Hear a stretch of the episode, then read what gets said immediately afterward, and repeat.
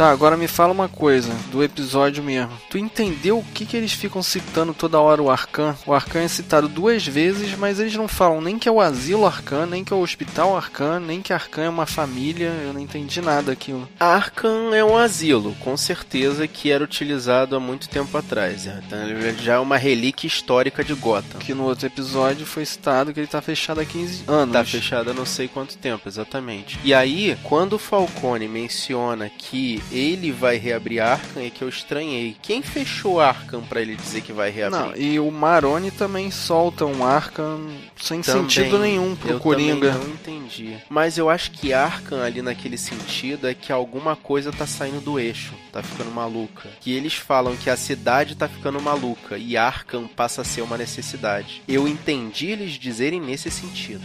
Tipo, vai prender no, no asilo e não na cadeia. Que tá começando a aparecer um monte de gente fora do normal depois que os Wayne morreram.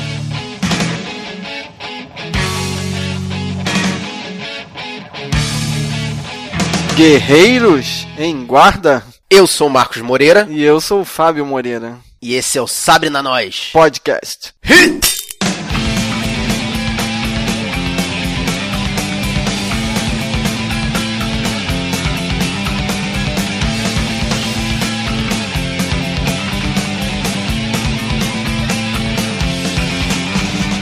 E hoje vamos começar o nosso oitavo episódio falando sobre o terceiro episódio de Gotham, que eu considerei sendo o mais fraco dos três. Pra mim deu uma caída. Ele acendeu, o primeiro foi legal, o segundo foi melhor, mas esse foi o piorzinho dos três. Você não, não achou? Na minha opinião também, assim, o primeiro foi a apresentação, eles mostraram o serviço deles. O segundo foi insano, porque foi uma escalada absurda dos personagens, principalmente do Cobblepot. Esse terceiro é, foi fraco, mas dá claramente a impressão de que é uma preparação para uma guerra, uma disputa, alguma coisa nesse sentido. Eu achei que meio que estabilizou. A história não andou. Eu acho que o desenrolar da história ainda tá acontecendo, porque houve a apresentação de personagens novos, que a gente vai comentar daqui a pouco, houve o desenvolvimento de personagens que já estão sendo apresentados, a integração entre eles. Eu ainda acho que tá interessante, apesar de não ter sido tão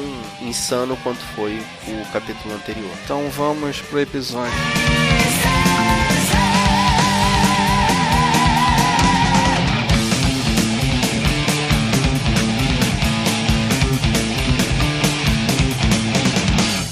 Começa com a cena do retorno do Cobblepot pra Gotham. É, o pinguim tá chegando de ônibus e você reparou na fotografia, eu não deu pra ficar claro se é uma manhã ou uma tarde, só que o céu tá todo escuro e a fotografia é toda azulada, parece que a gente tá em Londres e não numa cidade americana. Realmente Gotham é uma cidade gótica. Gotham é uma cidade meio cinza. E eu achei impressionante que eles fizeram uma cena como se fosse uma fotografia tirada de longe, em que mostrava todo aquele lugar em que o Cobblepot havia chegado, mostrando todos os personagens que depois iam ser mostrados em detalhes, sabe? O policial falando com o comerciante, os meninos andando pela rua, toda aquela situação. É, impressionante. Eles juntaram todos os delitos possíveis naquela esquina. Tem trombadinha. Eu gostei de ver o policial cheio de marra, enchendo a mão de dinheiro, sem medo de ser denunciado, assalto de bolsa, prostituição. E o pinguim faz aquela cara de que tava com saudade, né? Essa é minha cidade. Lá, doce lá. Ele tá sem dinheiro, né? Tá de frente pra uma barraquinha e reconhecem ele. Hey, Cobblepot. Hey, you're supposed to be dead. I'm afraid you have me confused. My name is Dimitri from Odessa. Uh, I heard you got whacked for rat. Uh, Fish is gonna pay some serious cash for your skinny ass. No, no, no, no. No, please, please don't kill me. E aí desperta de novo o lado psicopata nele, que ele não pensa duas vezes em dizer que a cidade tá mudando, e na verdade quem tá mudando é ele, porque Gotham sempre foi Gotham, mas o Cobblepot tá realmente se transformando no psicopata que é o Pinguim. É interessante como a personalidade dele varia, né? Ora ele parece ser uma pessoa frágil e ora ele é um, um assassino sangue frio. Tem vários personagens personalidades e dá pra ver claramente. Ele é um rapaz simpático, ele tem algum conhecimento, né? Alguma cultura. Ele é tudo ao mesmo tempo, tem milhões de personalidades. Ele pega o dinheiro do cara e vai pra barraquinha pedir um sanduíche de atum. Faz parte da mitologia de Batman o fato do pinguim gostar de atum. E ele vai pedir emprego num restaurante e o cara zoa ele, fala que ele não tá nem com o sapato certo. E ele já dá uma olhadinha pra um outro cara lá que já dá pra ver de cara que ele vai se dar mal. Na verdade, ele matou dois coelhos com uma cajadada só, porque ele levou o fato de forma literal. O dono do restaurante falou para ele que ele não tem nenhum sapato que é correspondente ao trabalho que ele tá fazendo, e o dono do restaurante também fala que ele não tem mais vaga no restaurante. Então ele acabou fazendo duas besteiras para poder resolver o problema dele. Acabou com o cara e pegou o sapato dele. E nós somos apresentados finalmente a outra família de mafiosos. Os Maroni. A gente conhece o Dom Maroni e o Pinguim já troca uma ideia de cara com ele. E o cara até que é simpático com o Pinguim. I was a lot like you. Started from nothing. E é uma cagada que ele dá absoluta. Ele vai procurar emprego num restaurante onde o dono fala: Olha, você vai trabalhar aqui com a gente, mas você é pago só pra fazer o que você tem que fazer. Você não vê nada, você não fala nada, você não escuta nada. E coincidentemente, o Maroni aparece naquele restaurante. É muita sorte. E ele deixa bem claro que estava prestando atenção na conversa do Maroni. Né? Tanto que o Maroni vai dar uma subornada nele. E ele, claro, como uma pessoa já entendida, né, com as minúcias da máfia, né, ele fala pro Maroni: Não vi nada, não sei de nada. Interessante que o Maroni manda para ele. Gotham is the city of opportunity. É muita coisa dos Estados Unidos, muita comparação. Sei lá, é, de, até desperta um pouquinho o sentimento do americanismo, né, da terra da oportunidade. Mas é muita ironia ao mesmo tempo.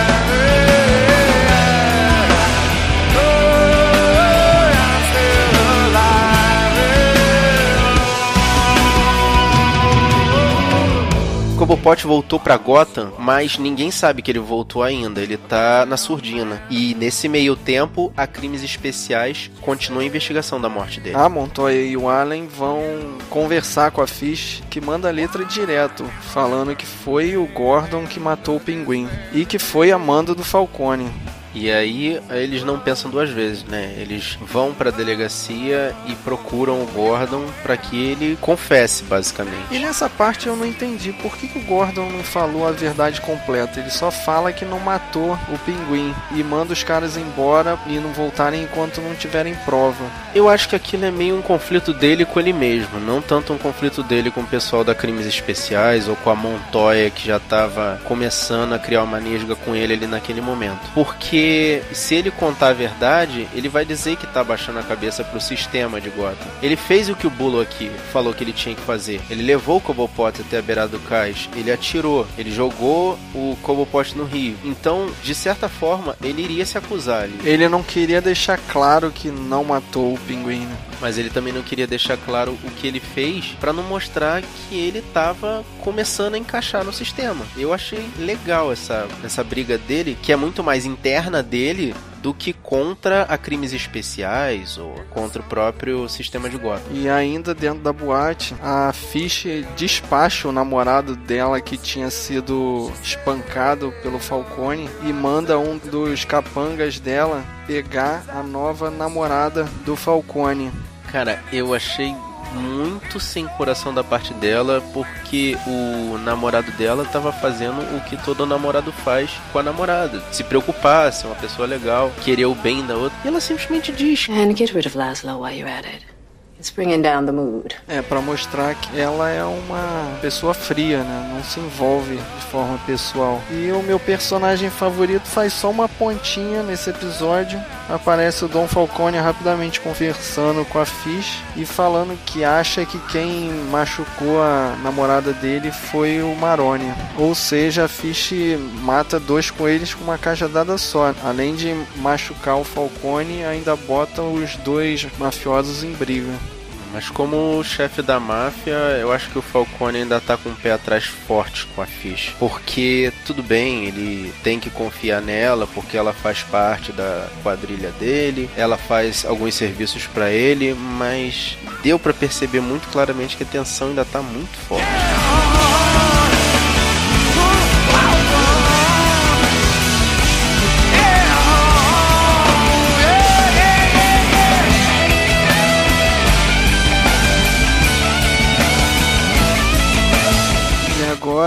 Falar de uma outra pequena participação também, que é da menina gato, que no outro episódio tinha falado que sabia quem era o assassino dos Wayne, e o Gordon leva ela para a cena do crime para tentar se convencer de que a Celina realmente estava lá no, na hora do assassinato ou não, porque ele questiona para ela como ela teria visto o rosto do algoz lá do Wayne, dizendo que ela não poderia estar tá ali. Ela chega, aponta o local onde ela estava. Ah, mas como é que você pode ter estado nesse local, coisa e tal? Ela confessa um crime para ele, dizendo: Eu roubei um cara e eu joguei a carteira dele aqui. Aponta pro esgoto. E quando o Gordon desce no esgoto, ela consegue se soltar com uma caneta que ela tinha roubado do Bullock. Ela consegue soltar as algemas e ainda zoa o, o Gordon jogando de volta as algemas dentro do esgoto. Oh, detective! You're gonna need these. E nessa cena do esgoto tem outra daquelas cenas fordames, porque quando ele tá lá embaixo no esgoto e encontra a carteira que ela diz que foi roubada, ele fala: Oh meu Deus, ela falou a verdade. E interessante também ela falar que enxerga bem no escuro, como se fosse uma mutante. Já é ela se convencendo de que tem os poderes de um gato, né? Tanto que ela mesma se chama de Cat e não de Selina.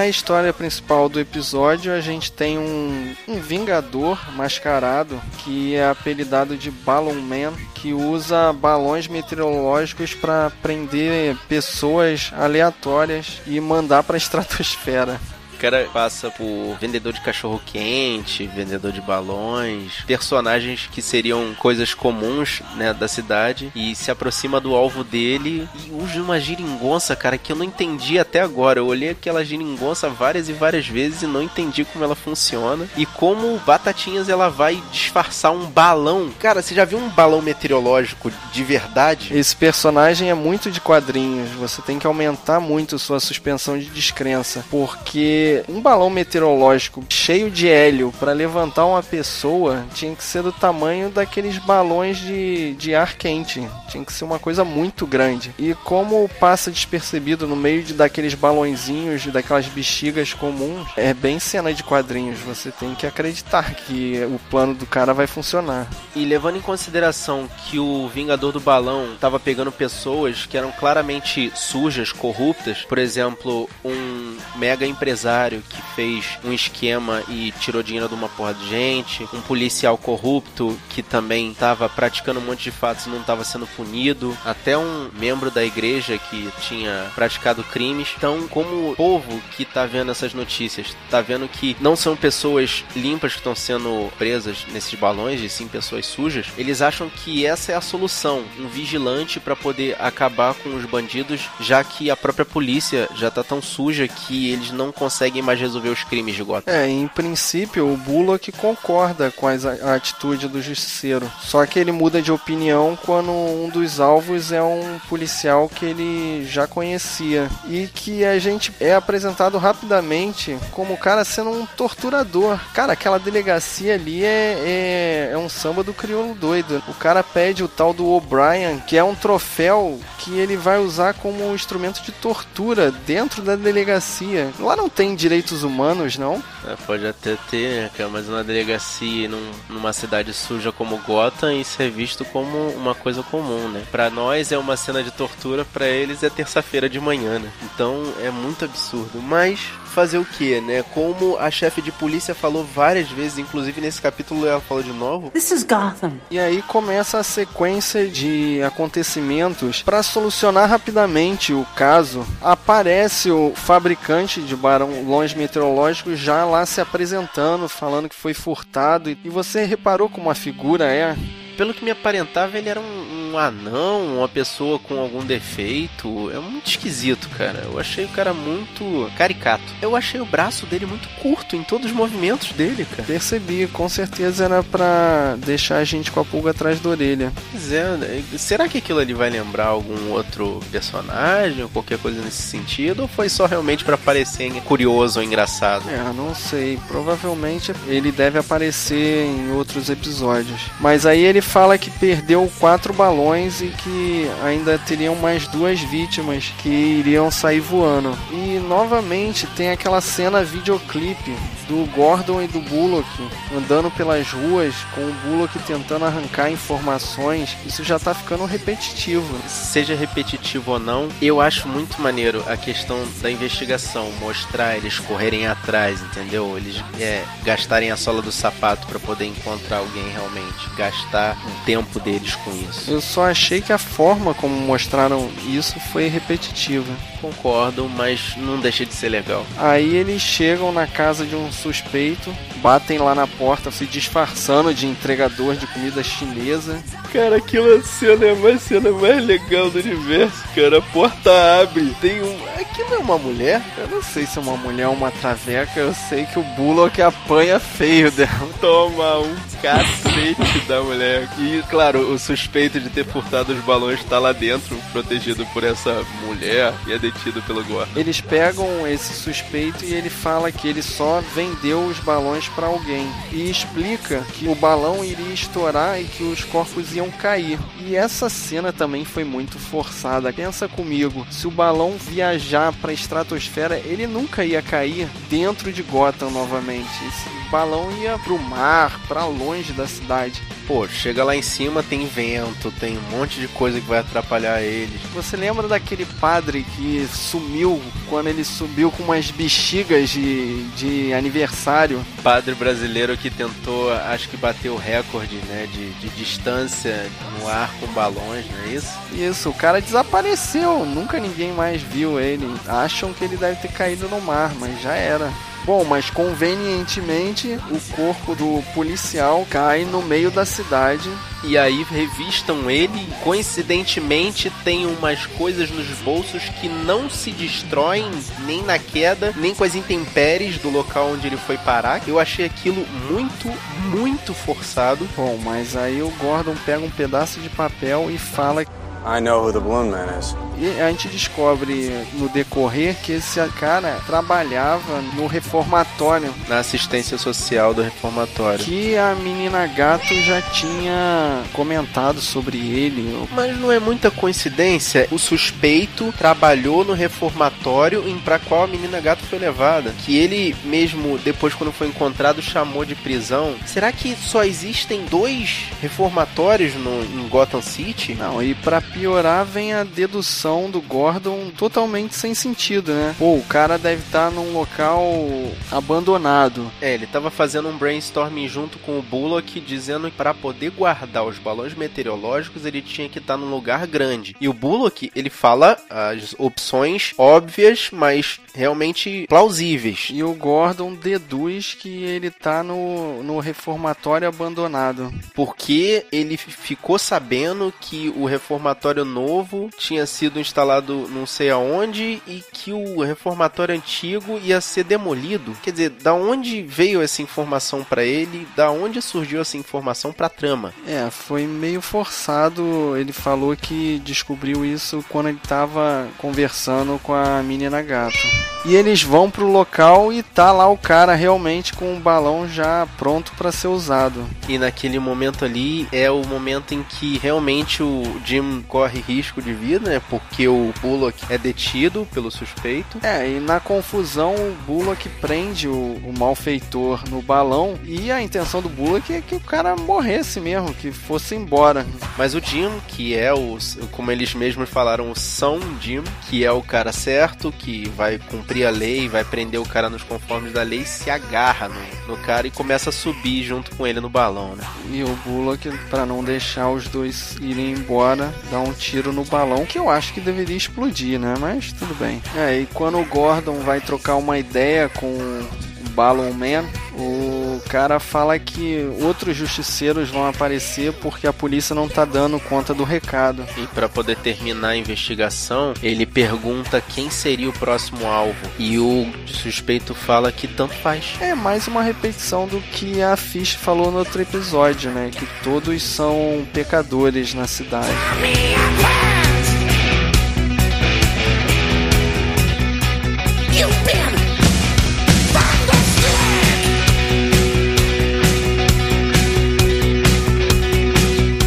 Parte que eu achei muito interessante desse capítulo é o Alfred tentar fazer o Bruce, tentar animar ele fazendo esgrima com ele. Pegou uma bengala, deu uma bengala para ele e eles começam a brigar. E no começo, o Bruce, ele tá muito na defensiva, dizendo: Para, Alfred, eu não quero fazer isso, eu não quero fazer isso. E depois de tanta provocação, ele estoura.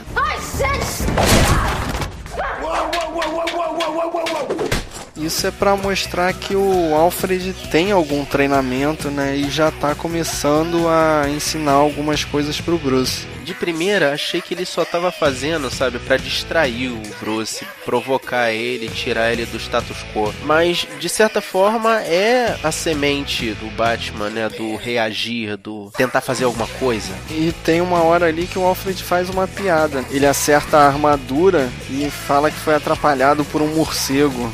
Tipo, meio nada a ver, só pra inserir a piadinha, né? E o Alfred encontra o, os papéis do Bruce que ele conseguiu os arquivos policiais. E o Bruce fala que foi fácil pegar eles. Cara, eu sei como ele conseguiu. Ele deu uma grana para alguém dentro da delegacia que forneceu aqueles arquivos para ele. Isso quer dizer que ele também não é esse cara bonzinho, não. Mas eu achei meio macabro o, o Alfred falando que existem métodos mais fáceis de se matar pessoas.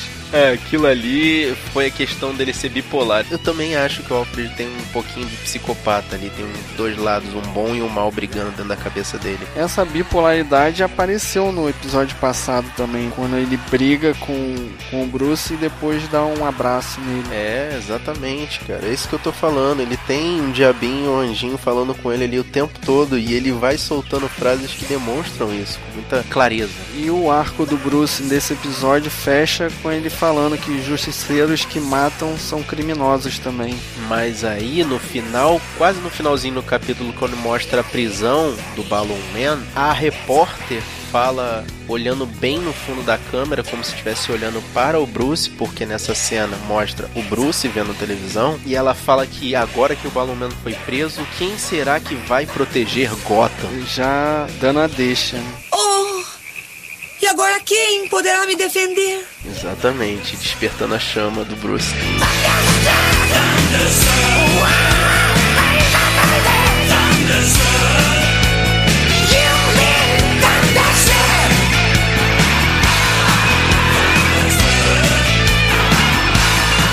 Agora para tudo que a gente vai falar da linda, da maravilhosa. Cara, a primeira cena que a Bárbara aparece, ela tá só de camisa, de perna de fora, e ainda senta em cima da mesa. Eu nem sei sobre o que, que eles estavam conversando, cara. Eu só fiquei olhando ali.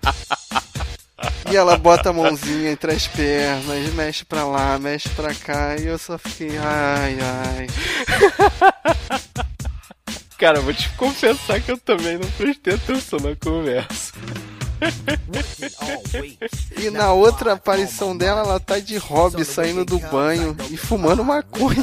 E a Montoya simplesmente entrou no apartamento dizendo: Eu ainda tenho a chave, lembra? E dá um selinho nela, deixando bem claro pra quem não entendeu que elas realmente foram amantes ou namorados. Algo nesse sentido. Mas eu achei muito justo da Bárbara de ter desvi- desviado daquele beijinho, porque ela realmente acredita que a influência da Montoya sobre ela não vai ser boa e que como ela tá com o Jim, ela vai ficar com o Jim. Mas espera aí, aí vem outra cena repetida. A Montoya chega pra Bárbara e fala que ela tem que largar o Jim porque ele matou alguém. Aí ela chega pra ele e fala: "Não, eu sei que ele não matou o Pepper. Não, é outro alguém, que nesse caso era o Pinguim." Ela falou: "Pergunta onde ele tava no dia em que o Cobblepot morreu." Ela falou isso, quer dizer, ela botou a pulga atrás da orelha de forma literal na Bárbara. Ela falou com todas as palavras que foi o Gordon que matou o Cobblepot. Mas a Bárbara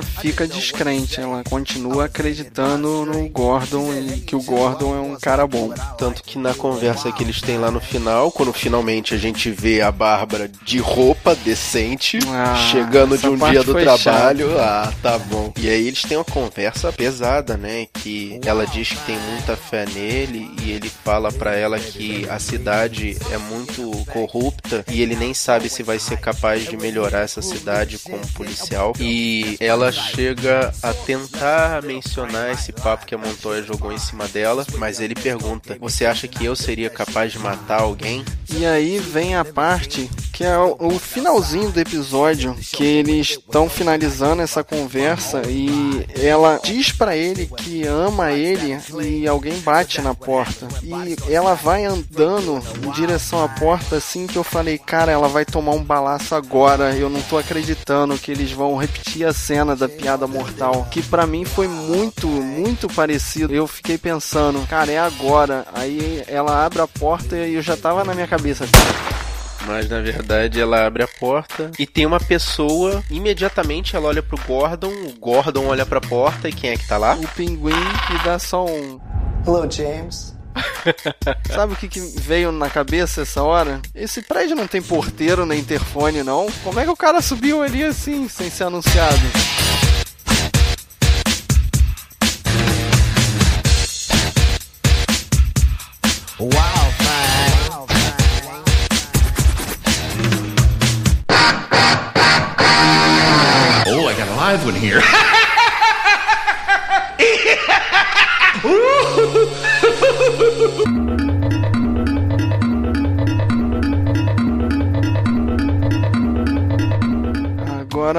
Geral.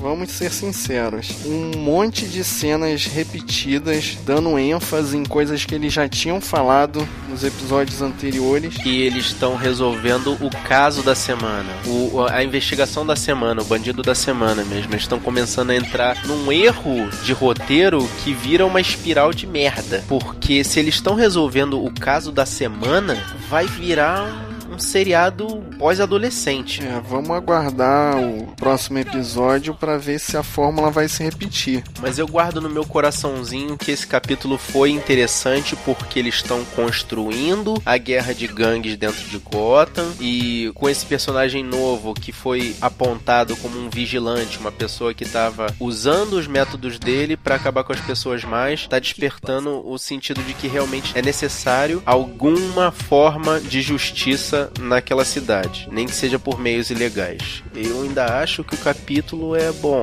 apesar das cenas repetidas, concordo com você. I believe in Gotham City.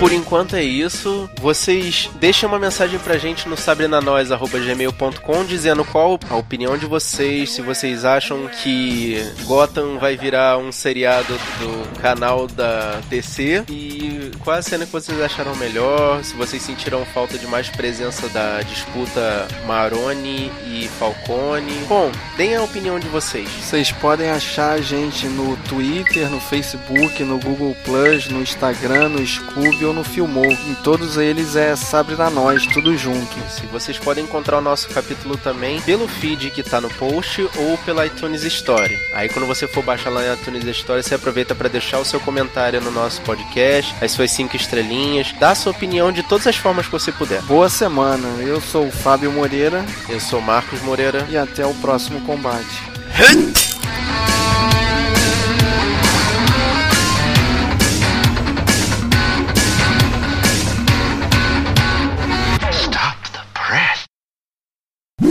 você não percebeu. Olha só, o Bruce tá conversando com o Alfred e o Alfred fala: ah, você não tem comida minha comida, você não jantou ontem, não tá tomando café, não tá tomando café hoje. O que que tá havendo com você? Tá fazendo a nova dieta? Ele, não, eu só tô sem fome. Aí ele se levanta e sai, aí começa a música empolgante e aí mostra o cara pegando pistola, botando na cintura, pega o distintivo, recolhe. Aí mostra o cara botando a gravata com a, a clara sensação de que ele tá botando uma máscara, que quando sobe pro rosto do Jim, ele tá com uma cara de quem tá meio sem ar. Então, assim, tá uma coisa meio uma transformação. Tipo, o Bruce sai do ambiente e aí aparece uma cena de alguém se paramentando. Que é muito dos quadrinhos, cara, que é o Bruce saindo do ambiente para botar o uniforme do Batman. E, e, a música alta e empolgante, né, pra dar aquela sensação. Mas quando levanta a câmera, você vê que é o Jim e, porra, sacanagem.